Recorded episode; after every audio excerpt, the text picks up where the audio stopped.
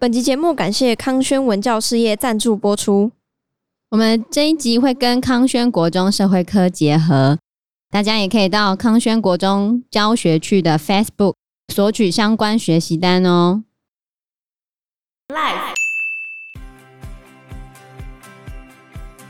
的民兵有多惨？军纪十分的败坏。华盛顿甚至为了要训练他的民兵，开始用一些比较严刑峻法来控制这些民兵，希望他们可以有一些好的纪律啊。骂脏话打二十五鞭，装病打五十鞭，喝醉酒打一百鞭，打架打五百鞭，擅离职守打一千鞭呢。Hello，大家好，我是 Joe，我是方娜，我是 Anna。那在打完七年战争之后呢？乔治华盛顿有很长一段时间，他是在赚钱的，谋求他经济上的独立，大富翁。对，他那时候一直在种植烟草，地产大亨。可是他并没有赚钱哦、喔，因为他的维吉尼亚州的土地不是很肥沃，蛮贫瘠的，然后他赚的烟草啊，收成不是很好，然后入不敷出。天啊！对啊，又入不敷出，然后后面他就开始觉得很生气。他甚至把这个归因为是英国人害的，因为他觉得英国商人都在剥削他们，让他们赚不到钱，然后就更加大他对英国的不爽。对，那前面讲到就是七年战争的时候，虽然英国打赢了，然后获得了很大的殖民地，嗯、可是也让英国本土军费支出很多，哦，负债累累，负债累累怎么办？就在开始收税，对，就要开始收钱。哦。收了很多的钱呐、啊，英国那时候到底收了哪些钱呢？好，他们陆陆续续有非常多的印花税，是这时候吗？对，因为那时候英国国会在一七六五年的时候通过了印花税法，嗯、开始对他们殖民地征税。殖民地的居民就觉得可恶啊，这些应该有很多的阴谋，也开启了无穷无尽的暴政。嗯，因为他觉得。这些英国殖民者竟然就这样随随便便就跟我们加税，他会不会以后加更多奇奇怪怪的税？觉得这是不合宪法的课税的方式，开始越来越不爽。对，因为他课税的种类非常的多啊。印花税就是你那个商品上面要盖章你才能卖，为了盖那个章你就要缴钱。对于英国本地人来说，他们已经抽习惯了。窗户都要收窗户税。对，因为英国之前就很多奇奇怪怪的税啊，真的假的？对，他们之前要收窗户税。那是什么？就看你窗户的多寡，多到十扇以上的税是比较高的，然后十扇以下的税比较少。因为你家能够挖那么多窗户，你家一定比较大啊。对啊，你又不可能两房一厅突然挖个十 十扇窗，整层全部都透明啊。所以就是要收有钱人的税啊，越有钱的人，他的家会越大，窗户越多。就给你收越多钱，啊、这样太奇怪吧？英国万万岁！他们真的收很多奇奇怪怪的税，到现在都还是。当初啦，现在应该比较合理一点，比较合理。台湾也是中华民国万万岁，嗯、收税不是问题，不然北欧国家收到五六十趴。对啊，你看北欧他们的。所以他们是最幸福国家，对啊，所以重点是你怎么用啊？对对对，他们可是最幸福国家第一名哎。嗯，说到这个最幸福国家，我突然想到，呃，我们台湾二十几名嘛，后段班好像没有后段班，不是吗？一百多个哦，一百多个哦，对啊，哦，前三个都是北欧，我们不管，第四名，你觉得想不到？我觉得想不到，那还叫想，你要讲哪个州啊？对，哪个州？亚洲。西亚，西亚哦，以色列哦，对，可以色列最近在抗议耶，对啊，可是他第四名，但是他抗议是因为纳坦雅胡的关系啊，他这几天还跟四周邻居都打起来，这也不影响他觉得幸福啊。你幸不幸福不在于你克多少税，或者是你今天有没有打仗，而是你对这整个结构的认知到底是怎样，嗯。所以当时候美洲的殖民者跟英国人中间的隔阂越来越大。从英国人角度看起来，我收再多税也没有打平那个军费啊。那从美国人的角度来说，你一直跟我收钱收三小意思的。所以后来印花税法，他们就受到美洲人的暴动、悲歌跟逃税，导致到隔年一七六六年的时候就废止了。哦，所以你看这些。美国人就是这么剽悍了，对，蛮剽悍的。所以当初第二次世界大战珍珠港事件要爆发之前，日军的海军总司令山本五十六，他是留美的，他就建议日本的军部不要打这一仗，因为美国人的个性就是你揍了他一拳，回揍十拳，他就一定要把他打死。你为什么要跟他拼呢？那在印花税法之后呢？然后他在一七六七年的时候又通过一个汤森法案，这个法案主要是在对进口货品课征关税，然后课征关税也是让这些殖民地的人生气气，那就不要进口英国的东西来进行杯葛。你看他们就是很硬啊，英国发了一个什么东西，他就要杯葛回去，然后抗议回去。而且美国当时是非常合作的哦，大家一起不买英国货，就真的不买英国货。另外一个层次上，为什么美国人做得到这件事情？因为同样的东西，荷兰人可以卖，他就是不买英国的东西啊，所以他们宁愿买荷兰商人的东西，也不去买英国的东西。那、嗯、在所有抗争里面，波士顿是抵抗的大本营，就对了。哦，他们一直在抗议进口税啊，或者是故意在那边逃税啊。后来为了使波士顿人屈服。英国军队还在一七六八年的时候占领了波士顿，派了很多英国军人在这边。结果在一七七零年的时候发生了一件事情，叫做波士顿屠杀。哦，还没，就这样波士顿屠杀。那其实跟我们二二八事件有异曲同工之妙。英国方面叫做国王街事件，美国人叫做波士顿，还没屠杀，是大屠杀。其实真正的来说，这个事件死了五个人，这样有算大屠杀吗？法娜不算吧？大屠杀，死亡事件，美国人五个哎、欸，五个，对啊，五个大屠杀哦。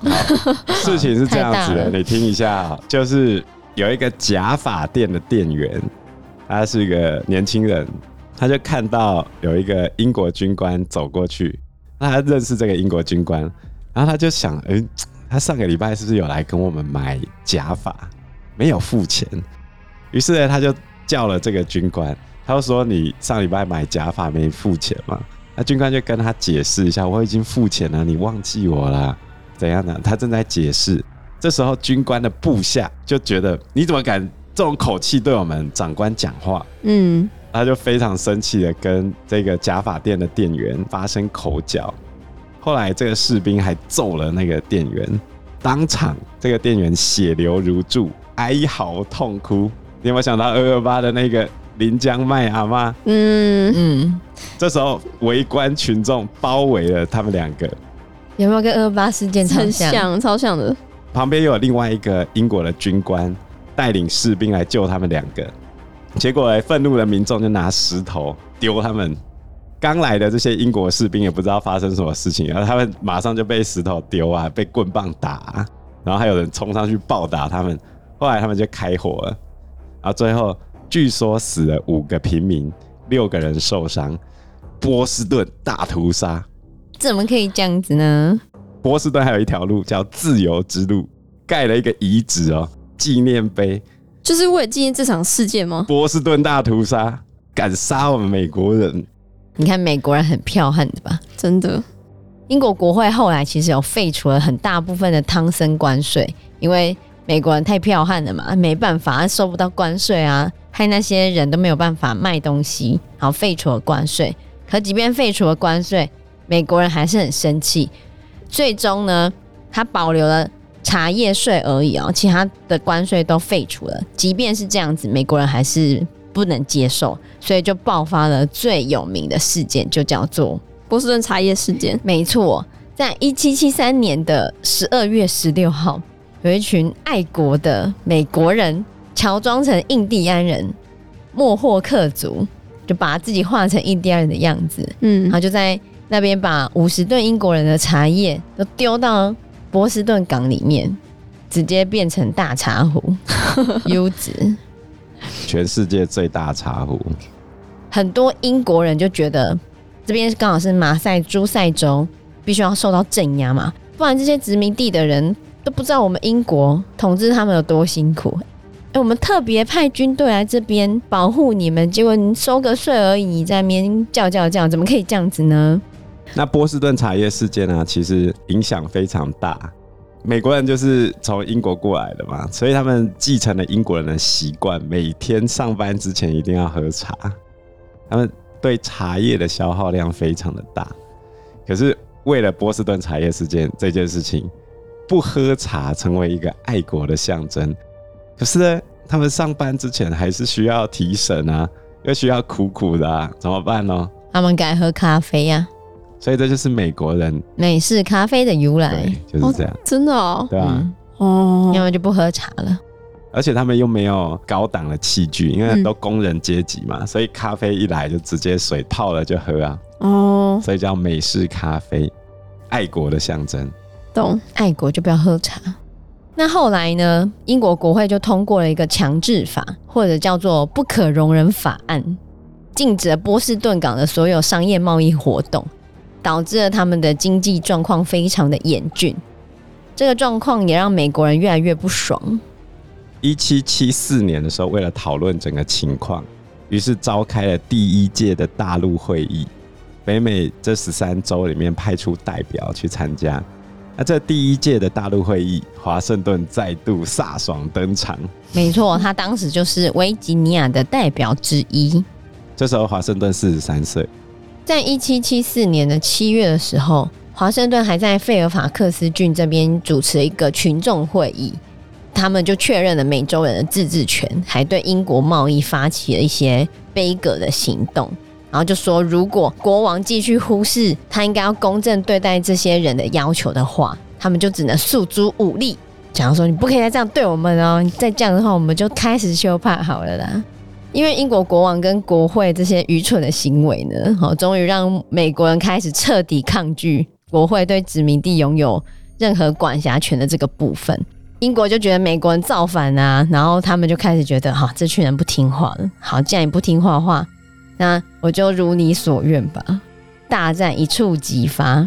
那在第二次大陆会议召开的时候啊，这个马萨诸塞州已经感受到英国的力量了，因为。英国国会就正式说，马萨诸塞州正处于叛乱的状态，他就找盖奇将军去打击叛乱。盖奇将军就开始派突击队啊进入马萨诸塞州，主要是要没收他们的火药就对了。但是当天他并没有成功没收火药，反而大家都点燃了不少火药。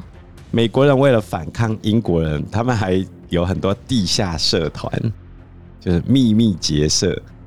讲到秘密结社啊，最有名的就是光明会哦，有听过吗？有，就是那个美国一元钞票上面不是有一个金字塔？哎、欸，上面有一个眼睛，嗯，据说那就是光明会的那个徽章啊，我不知道啊，反正那是都市传说。美国的开国元勋之一的富兰克林，据说也是光明会的成员。但是总而言之呢，当时候有一个秘密社团叫做自由之子。是要反英国的，然后在一七七五年四月十八号这一晚，那时候还是晚上的时候，凌晨，两匹快马突然从波士顿这边离开。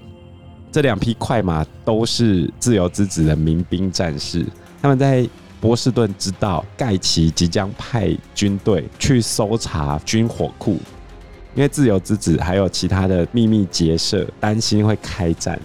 所以已经筹备了非常多的军火，于是呢，他们打探到这个消息之后，赶紧沿路哈去跟他们的同志们讲说，盖奇要派军队过来，然后他们很快的来到波士顿近郊的一个村子，这个村子叫做列克星顿，他们就把这个消息跟村民讲，后来就离开了，然后民兵知道消息之后，就很快集合起来。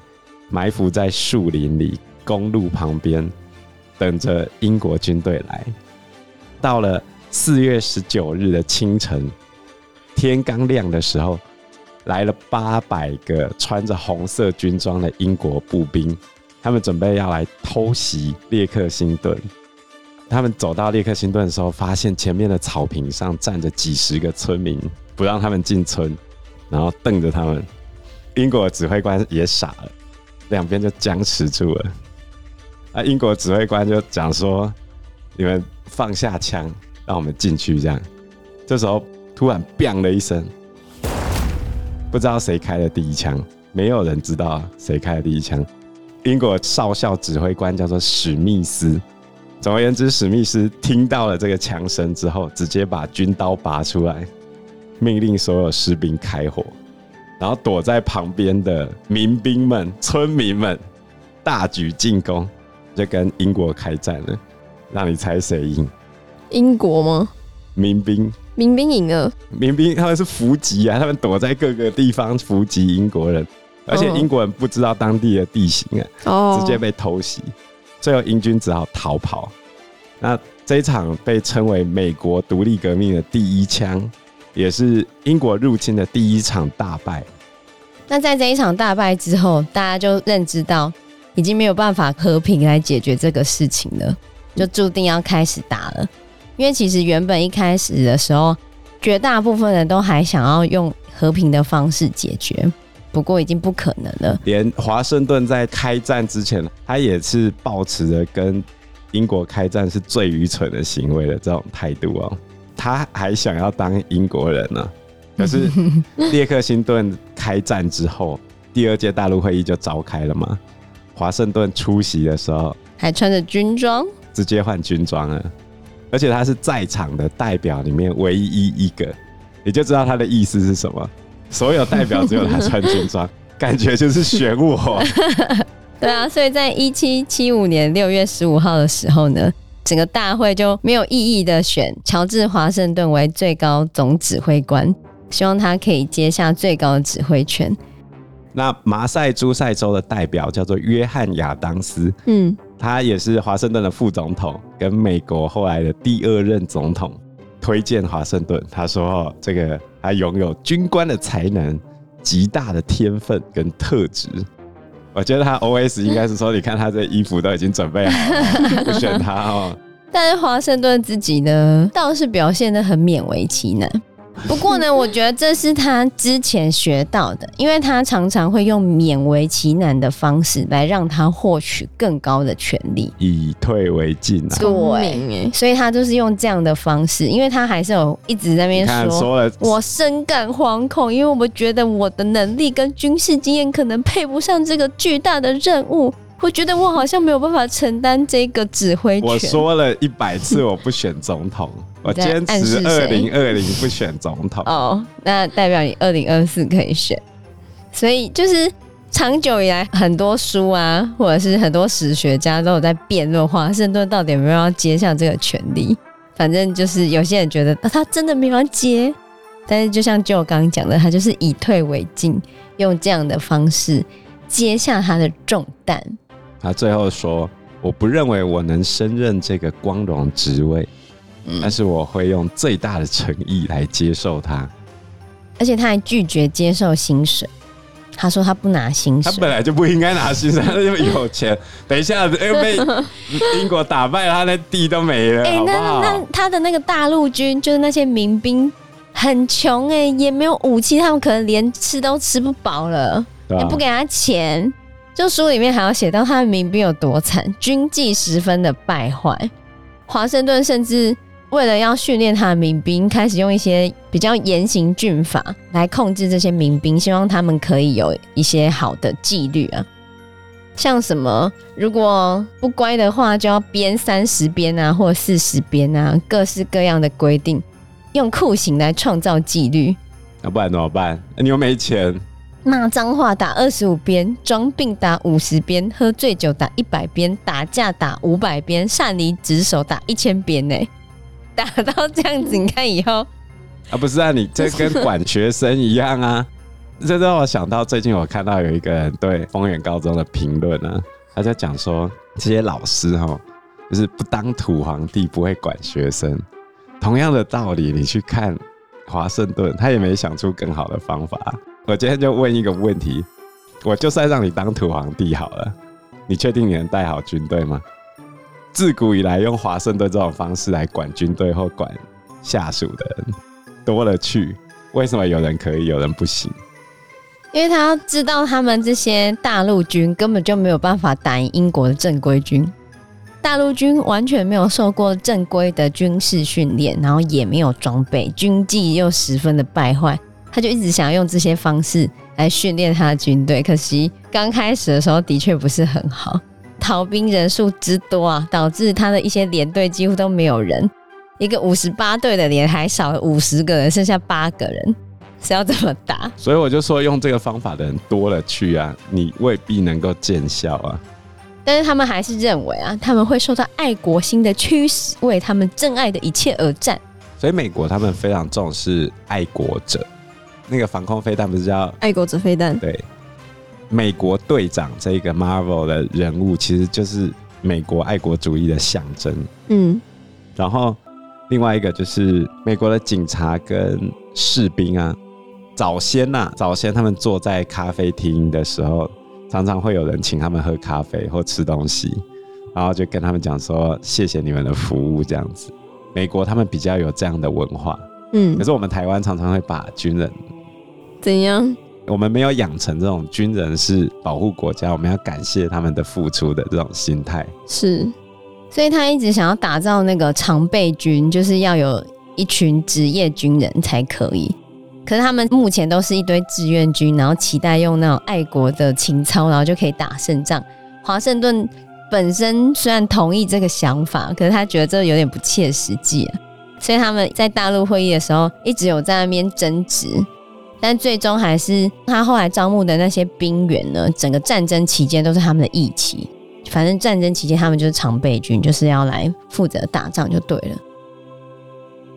因为时间关系，我们这一集节目就到这边喽。有任何的建议都可以在留言区告诉我们，或者是直接在 Facebook 或者是 IG 留言我们，我们都会回应你哦。喜欢我们节目的话，欢迎按赞、订阅、加分享。